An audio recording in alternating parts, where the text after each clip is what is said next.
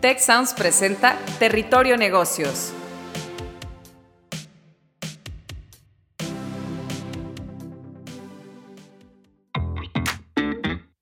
Bienvenidos a este 2023 con los brazos abiertos por parte de Territorio Negocios. Estamos de gala, comenzando nada más y nada menos que nuestra sexta temporada por aclamación popular, aquí entrevistando a líderes directivas, directivos eh, de todos los giros de los negocios sobre esas prácticas, organizaciones, estrategias, innovaciones que están verdaderamente transformando el mundo. Y para no perder esa costumbre, tenemos para este episodio que es Capitalismo Consciente, una realidad en México, como invitados a Raúl Romero, fundador y expresidente de Capitalismo Consciente México. Raúl, bienvenido. Gracias, muchas gracias por el espacio, encantado de compartir con ustedes. Encantados de tenerte aquí y tenemos para este diálogo también a la doctora María de la Paz Toldos, profesora de Mercadotecnia y Análisis de la Escuela de Negocios así como coordinadora del libro Empresas Mexicanas, el viaje hacia un capitalismo consciente, profesora nuestra también aquí en el Tecnológico de Monterrey. Paz, qué gusto tenerte. Gracias, gracias por la invitación y por hacer posible este espacio. Pues fantástico, yo soy su eh, moderador, eh, anfitrión Jaime Martínez, decano regional para la Ciudad de México de la Escuela de Negocios del Tecnológico de Monterrey. Cuando el mundo apenas empezaba a dimensionar los efectos devastadores de la crisis financiera de 2008, para los que todavía se acuerden de esa crisis, estaba al mismo tiempo naciendo una nueva filosofía de negocios que aspiraba a sanar ese capitalismo enfermo que había llevado en ese momento a nuestras economías y sociedades al abismo. Esa nueva filosofía se llamó capitalismo consciente.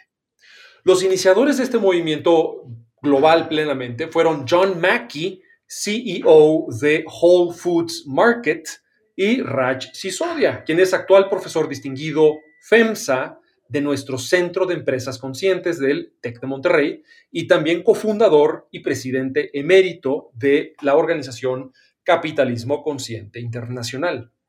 Preocupados ambos por los males que aquejan al capitalismo contemporáneo, como lo son los problemas de crisis, crisis climática, deterioro en general del medio ambiente y la biodiversidad, la desigualdad de ingresos, la polarización sociopolítica, eh, la desmotivación de los empleados y entre otros, bueno, pues John Mackey y Raj lideraron un movimiento para la transformación de nuestras prácticas empresariales y de consumo para ir más allá del valor, de la maximización del valor al accionista y de las ganancias, mirar más allá de simplemente las utilidades. A este movimiento se han ido sumando cada vez más empresas en todo el mundo y en México, el tema que nos reúne el día de hoy, y pues precisamente queremos constatar en este diálogo y en este episodio de Territorio y Negocios cómo es que este enfoque de empresas conscientes está ya cambiando la forma de hacer negocios en nuestro país. Entonces vamos, eh, sin más preámbulo, con nuestra primera pregunta, y es que gracias a la reciente publicación de un nuevo libro, que ya, ya mencionaba, Empresas Mexicanas, dos puntos, el viaje hacia un capitalismo consciente, gracias a este libro y los casos retratados en él, podemos conocer de cerca cómo en diferentes industrias, diferentes organizaciones están adoptando este nuevo paradigma, capitalismo consciente, en las circunstancias, contextos, retos y oportunidades mexicanos. Entonces, quisiera comenzar contigo, eh, eh, Raúl, como fundador y expresidente de Capitalismo Consciente, y que nos contaras en qué consiste este enfoque de negocios llamado capitalismo consciente y por qué habría de ser importante para los países latinoamericanos. Claro, con gusto. Bueno, lo primero que te diría es que capitalismo consciente yo lo veo como una forma de entender cómo hacer un negocio próspero. Eh, eh, y su palabra, las dos palabras eh, en el título, en el nombre, son, en cierto sentido, podrían pensarse que son contradictorias, porque el capitalismo cada vez es más visto como algo poco consciente. el capitalismo, en su esencia, es la fuerza para, para, que hemos evidenciado en el mundo que más progreso ha traído a la humanidad en todos los sentidos. y sobre todo, para mí, lo que es fundamental del capitalismo es la la capacidad de poder permanecer en libertad en los mercados, en libertad en, las personas, eh, eh, que opuesto a otras eh, formas de gestionar que la humanidad ido buscando, que justo logran de alguna manera o buscan de alguna manera la, igualdad, ¿no? Y pero al, llevar la igualdad, el costo de la libertad. El capitalismo en ese sentido tiene ese, ese fundamento que es importantísimo. Pero ahora que se le agrega este, este calificativo de consciente, la pregunta es, ¿Se puede hacer un mejor capitalismo que el que tenemos hasta hoy? Y la respuesta claramente sí, no nada más se puede, es necesario que eh, eh, más allá de los puritanismos sobre, sobre el capitalismo y el origen del capitalismo y los mercados libres, haya algo que, permita que este desarrollo sea un mejor desarrollo, un mejor desarrollo para todos, y no, necesariamente desde el punto de vista de la, igualdad, porque, porque eso sería asumir un sistema eh, poco dinámico, sino que en este sistema dinámico donde hay desigualdad, lo que haya sea una mejor forma de, impactar. Entonces, ahí es donde Johnny Rush, cuando, específicamente con el, con el caso de eh, Whole Foods, cuando Johnny Rush empiezan a encontrar eh, como qué es aquello que ha hecho que algunas empresas florezcan más allá o mejor que sus, sus, competencias en sus mercados, sus referentes de mercados, florezcan y descubrieron eh, eh, ciertas características que las plantaron en un modelo, en un framework. Y el framework es bastante simple y empieza por algo que es, que es fundamental, que es estas empresas tienen propósitos y tienen algo más allá para lo cual existen, que es más allá de generar eh, la maximización, digamos, de resultados para algunos stakeholders, que es la versión, digamos, ochentera, cincuentera, ochentera del capitalismo, donde, bueno, yo diría, sí, donde lo que buscábamos era eh, eh, maximizar, eh, y tú dijiste en tu introducción, después de la crisis tan terrible que tuvimos en el 2008, consecuencia precisamente de un grupo de personas queriendo maximizar este tema de los préstamos a los no income, no job, no assets, a los ninja, ¿no? Que es que es un suicidio, pero con el corto plazo, tratar de generar algo corto plazo y eso desató la crisis que desató. Entonces, lo primero es que estas empresas tienen algo más allá por lo que existen, que es que, generar eh, la maximización de resultados. Lo segundo es que estas empresas tienen eh, algo muy importante que en México es un reto muy, muy, muy interesante, que creo yo que es donde más poco hemos desarrollado, que es que integran a sus stakeholders no, no, solo en la gestión del negocio y en los beneficios del negocio, sino muchas veces en la planeación del negocio. Las empresas, digamos, más desarrolladas, para utilizar un término más allá de conciencia, que las empresas están como que, han atravesado niveles de desarrollo más avanzados, en su mapa de estratégico tienen integrados a los stakeholders, a los proveedores, a los clientes, a la sociedad, donde miden, uno miden el impacto de que tienen stakeholders, pero no más lo miden, sino que además tienen marcadores eh, eh, para poder indicar cómo progresar junto con los stakeholders. Entonces, déjame parar aquí porque ya hablé demasiado. de acuerdo. Y, de hecho, Raúl, mencionabas el tema de beneficios y quisiera guardar ese tema para una pregunta más adelante que les quiero hacer a, Paz y a ti. Este, Paz, bueno, después de esta elaboración eh, de Raúl con los puntos muy concretos de lo que es este paradigma, el tener un propósito más allá de las rentas, el involucrar a todas las audiencias, actores o stakeholders en los procesos y en el mapa estratégico de la empresa, pensar más allá del corto plazo y adoptar una transparencia, yo diría casi eh, radical para bien de la cultura organizacional. ¿Qué más este, pudieras apuntarnos sobre lo que significa capitalismo consciente y su importancia específicamente para Latinoamérica? Pues eh, bueno, Raúl ya comentó eh, pues qué es esto del capitalismo consciente, que finalmente pues es un paradigma empresarial que lo que hace es transformar esa visión tradicional de generación de valor económico que estaba enfocada a los inversionistas y accionistas hacia una intención de mejora de vida de todas las personas que forman parte y que rodean a la empresa. Y eso lleva múltiples tipos de valor y bienestar a todos los stakeholders es una, pues una forma de pensamiento empresarial más consciente sobre todo de su entorno y de su propósito superior. Y a lo que aspira esta forma de, pensamiento empresarial es a generar una huella positiva tanto en la comunidad como en el planeta. Y con esto, pues asegurar la sostenibilidad eh, a largo plazo, tanto de la empresa como del entorno social y ambiental. Como bien dijo Raúl, eh, pues esta filosofía está basada en estos cuatro rectores o cuatro principios y es importante resaltar que estos cuatro pilares están relacionados entre sí y finalmente todos eh, convergen hacia la consecución de una empresa más consciente.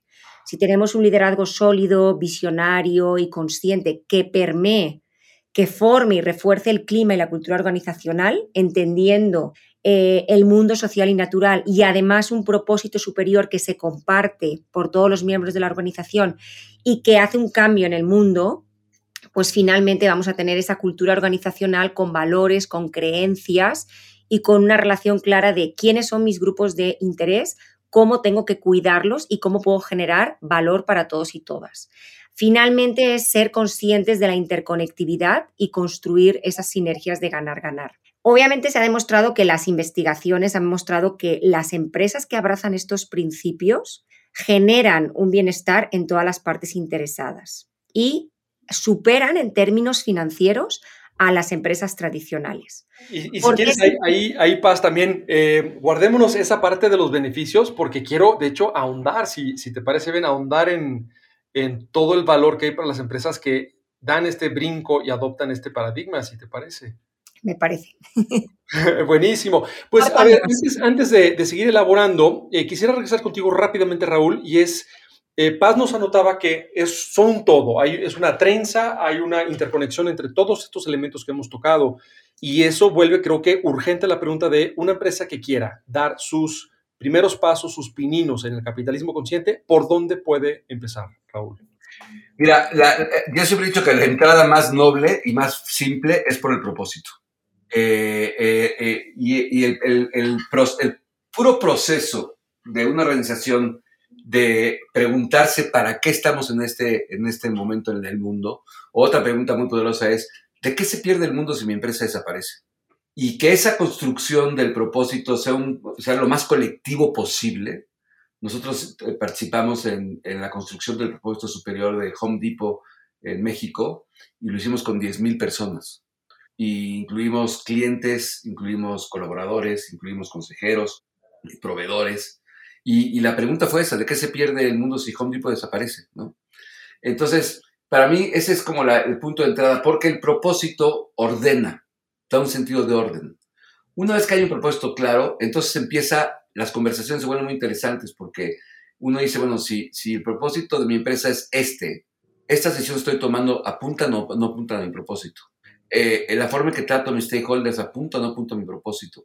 La forma en que, en que, en que integro a mis colaboradores apunta o no apunta a mi propósito. Entonces, a tu pregunta concreta, siempre hemos dicho, yo siempre he sugerido que, que el, propósito es un muy, buen, es en sí ya un, un, ejercicio, primero, de clarificación, segundo, de planeación estratégica y tercero, de construcción de cultura. Luego, el, el, el, el siguiente obvio es la cultura. Nada más que yo llevo muchos años trabajando en cultura organizacional en la empresa en la que trabajo y cada vez más estoy más convencido de que la cultura organizacional realmente es la forma en que se resuelven los problemas en el negocio. Por más que se hagan campañas de cultura, etcétera, la forma en que se toman decisiones y se resuelven los problemas, eso se crea la cultura. Una vez que tienes esos dos componentes, que hay un propósito claro y el equipo de liderazgo se ha hecho cargo de trabajar en sí mismo como individuos y como equipo, creo que entonces puede dar paso a lo siguiente, que es empezar a integrar a los stakeholders y modificar la cultura. Magnífico. Entonces se empieza por el propósito, se siga por la cultura y luego ya se integra estratégicamente a todos los stakeholders en un pensamiento ganar, ganar, ganar, ganar y de largo plazo, no cortoplacista. Déjame decirte una sección muy importante. Eh, se empieza por el propósito y se sigue por los, por los directivos, por el equipo directivo. Mm. Que el equipo directivo trabaje. Después llega la cultura y el último la integración de los stakeholders. Y en la integración de los stakeholders quiero aclarar lo que dijiste aquí, muy importante, que es ganar, ganar.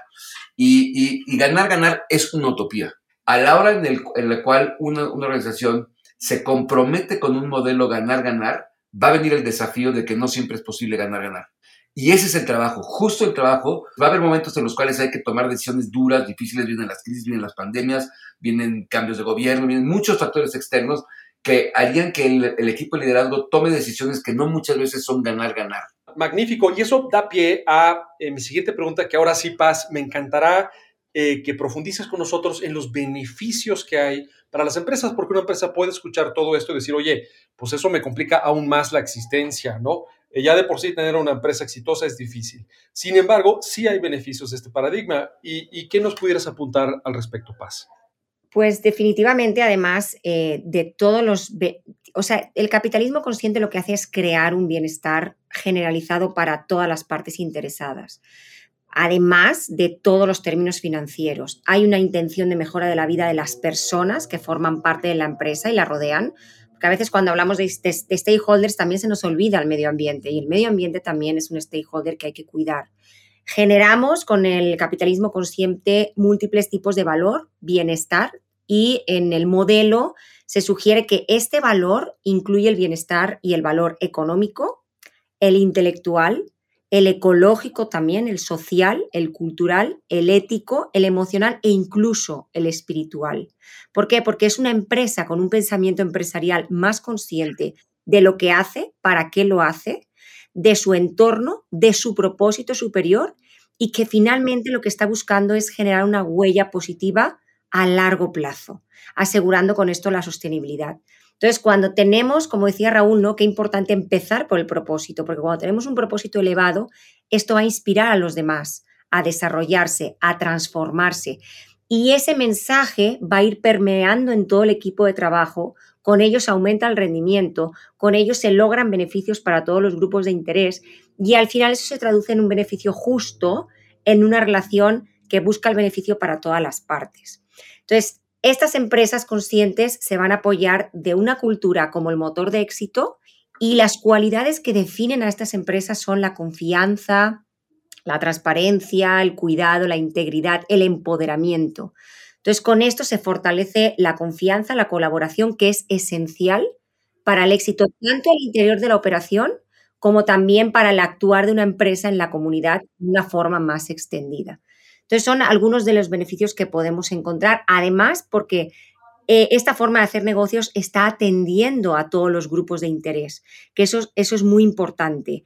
A la hora de crear valor tenemos que saber cuáles son las necesidades, quiénes son nuestros stakeholders, cuáles son sus necesidades, la influencia que también ellos ejercen en la empresa y hacerlos parte de la toma de decisiones. Si reconocemos esas interdependencias entre ellos, eso va a generar pues una cultura de trabajo donde podamos lograr esas estrategias de ganar-ganar de la empresa. Eh, pasa, y si me permites apuntarlo, conforme la empresa también adopte mejores prácticas en términos de eh, sustentabilidad ambiental, pues también puede acceder, tener el beneficio de acceder a capital e instrumentos de fondeo eh, que priorizan ¿no? estar a disposición de empresas con estas características de, del capitalismo consciente. Oye, Paz, y aprovechando que, te tenemos con el micrófono, quisiera yo preguntarte por los líderes conscientes, porque sin duda, pues uno de los principios del capitalismo consciente es la formación de líderes apropiados para dirigir, eh, eh, eh, capitanear este tipo de organizaciones. ¿Qué distingue a un o una líder consciente de algún otro jefe o líder tradicional? Antes de, de pasar a la pregunta, Jaime, quería comentarte que cuando una empresa tiene un propósito superior que además coincide con el propósito de los empleados, porque es importante trabajar en el propósito personal de los empleados, eso va a ser también un lugar de atracción de talento porque tú como empleado quieres trabajar en una empresa con determinadas características. Tú como consumidor quieres comprar productos de una determinada empresa que es sostenible, que cuida el medio ambiente, que cuida sus grupos de interés. Entonces también es un, es un atractivo para otros grupos de interés. Entonces por eso es tan importante el tema de, alinear también el propósito de la empresa con el de sus empleados. Y bueno, hablando un poquito de líder consciente, Ahí en el libro me encantó cuando Andrés Fabre, que es presidente del Consejo de Capitalismo Consciente en México, escribió y dice, ser jefe es fácil, ser líder es más complicado. Porque creo que jefe puede ser cualquiera, pero ser un líder y un líder consciente es muy complicado. ¿Por qué? Bueno, el líder eh, inspirador, cuando hay un liderazgo, el, el yo, el nosotros sustituye al yo. El líder inspirador es el que va a sustituir al jefe. No es un jefe que impone su autoridad por su jerarquía, sino que es un líder que tiene que comprender que cada persona de un equipo y de una organización es un individuo único antes que nada. Es un ser humano, tiene su propia historia personal, no es un número, no es un título, no es un puesto o no es un nombre solo. Entonces es necesario que el líder escuche a estas personas con las que trabaja, les ayuden a expresarse y que estas personas se sientan escuchadas. Yo creo que un líder tiene que tener el propósito superior de la empresa, claro, tiene que saber transmitirlo con pasión y con convicción también a su equipo para que el equipo también se alinee con ese propósito. Y lo tiene que hacer desde la inspiración. El líder es una persona que establece objetivos entregables, claros, y que tiene claros también los objetivos de cada una de las personas que trabajan en la organización.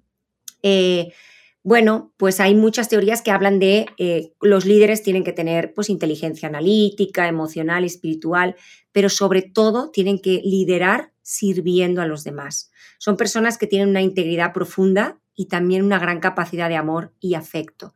Rasi Sodia utiliza muchos acrónimos y, por ejemplo, el acrónimo para definir a los líderes conscientes es selfness.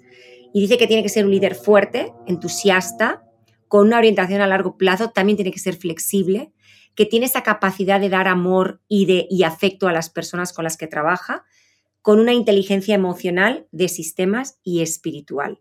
Entonces, bueno, pues con todas esas variables se puede llegar a ese liderazgo consciente y conocer las necesidades, permitir ser a las personas y sobre todo también confiar en el trabajo que hacen los demás. Creo que tiene que saber motivar, inspirar y cuidar.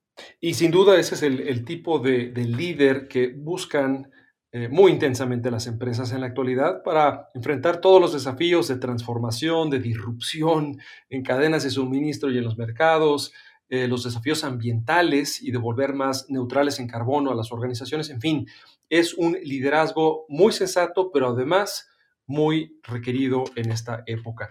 Para ir cerrando, eh, quisiera invitarte, Raúl, a que compartieras con la audiencia una reflexión sobre qué retos y oportunidades ves tú en México para la adopción del capitalismo consciente, porque sin duda, pues este es un terreno de juego único, como lo es la cultura y las características de cualquier país. Y tú además, como fundador y expresidente de Capitalismo Consciente México, pues creo que nos puedes compartir mucho de esa orografía muy particular nuestra.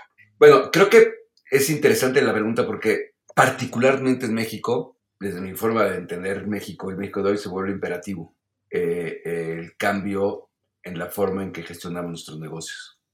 Eh, tenemos un México pujante, industrial, eh, extraordinario, un país extraordinario, con una clase empresarial buenísima.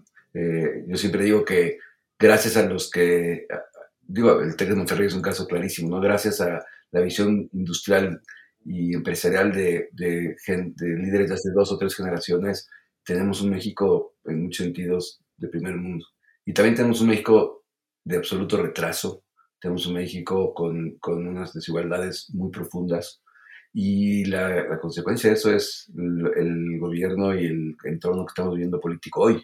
El entorno político de México hoy no es, para mi modo de verlo, la consecuencia de muchas personas eligiendo a un presidente desinformadas y creyendo que ese es un camino y siendo engañadas. Para mí es todo lo contrario, para mí es la, incapacidad que hemos tenido como, como grupo, como clase empresarial, los empresarios, de gestionarnos de una manera bastante más transparente, bastante más eh, eh, efectiva y, digamos, en sentido consciente. Entonces, creo que a México le urge esto y, y estamos viendo este bandazo en América Latina hacia el, hacia este, hacia el populismo. Y, yo no, de verdad que lo entiendo perfecto. México es la onceava economía del mundo y el, ciento, país 170 en sueldos. Entonces, para mí no hay mucho más que hablar. Es, lo que está pasando es consecuencia de nuestra incapacidad. Entonces, para mí el ticket de entrada como empresario es resolver problemas de negocio y, desafíos en la vida. Inventar una vacuna, construir un auto nuevo, eh, eh, resolver el desafío de un desarrollo inmobiliario, lo que hacemos todos los días. Pero ese ticket de entrada, hace 50 años, eso era suficiente. Eh, hoy no es suficiente. Hoy el ticket de entrada es saber ser bueno en los negocios y, lo que se demanda. Y lo que demanda es cómo hacer unos negocios que la sociedad y el mundo quieran que sigan esos negocios que todos como, como ciudadanos y como consumidores digamos, qué bueno que esto está pasando, porque mientras más consumo yo con esta empresa, mientras más me afilio a esta organización, más el mundo es un mejor lugar. Somos la posibilidad, tenemos la posibilidad de escribir el destino de México si de verdad le entramos a resolver los problemas con mucho más transparencia, con, formas que sean ejemplares. Eh, eh, Raúl, y esos eh, casos ejemplares pues, son precisamente los que recopila Paz en el libro del cual ella es coordinadora, Empresas Mexicanas, el viaje hacia un capitalismo consciente. Paz, en nuestra audiencia, ¿dónde puede conseguir un ejemplar de este libro? A través de la página de Tiralo Blanche lo pueden conseguir en formato digital o bien, bueno, ahí mismo en la página lo pueden comprar en, papel. Entonces van a ver, vamos a hacer algunas presentaciones en la FIL. Eh, hicimos una primera presentación aquí en Guadalajara, pero vamos a hacer una presentación del libro el próximo año, bueno, en este año, en este año 2023 en Campus Monterrey y también en Campus Guadalajara y ahí va a estar la editorial con algunos ejemplares por si alguien pues quiere adquirirlos, ahí podrá ser el momento. Un, trabajo muy importante y un referente y fuente de inspiración, eh, no lo dudo, para toda la audiencia en cómo las empresas de todo tamaño, de todo perfil, de diferentes industrias están eh, buscando adoptar o profundizar en este paradigma en medio de las oportunidades y los retos que Raúl describía, ¿no? que caracterizan a nuestro México. Pues esto fue un episodio, el primero de nuestra sexta temporada, comenzando el 2023 con todo, Capitalismo Consciente, una realidad en México, y tuvimos aquí como invitados a Raúl Romero, fundador y expresidente de Capitalismo Consciente México, y la doctora María de la Paz Toldos, profesora de Mercadotecnia y Análisis de la Escuela de Negocios del Tecnológico de Monterrey, así como coordinadora de este libro ya multicitado, Empresas Mexicanas, el viaje hacia un capitalismo consciente. Yo fui su anfitrión, Jaime Martínez, decano regional para la Ciudad de México de la Escuela de Negocios del Tecnológico de Monterrey. Eh, escuchando en todos los episodios que quedan de esta temporada y no dejan de opinar, compartir, preguntar o sugerir temas utilizando el hashtag Territorio Negocios en la red social de su preferencia y nos seguimos escuchando muy pronto. Si quieres conocer más sobre los sucesos de la actualidad política, te invitamos a escuchar Con su permiso. Estamos ante la batalla de política económica más importante de este sexenio. El podcast en el que nuestros expertos hablan sobre los temas más actuales de la agenda pública en México y en el mundo. Escúchalo en Spotify, Apple Podcast y Google Podcasts.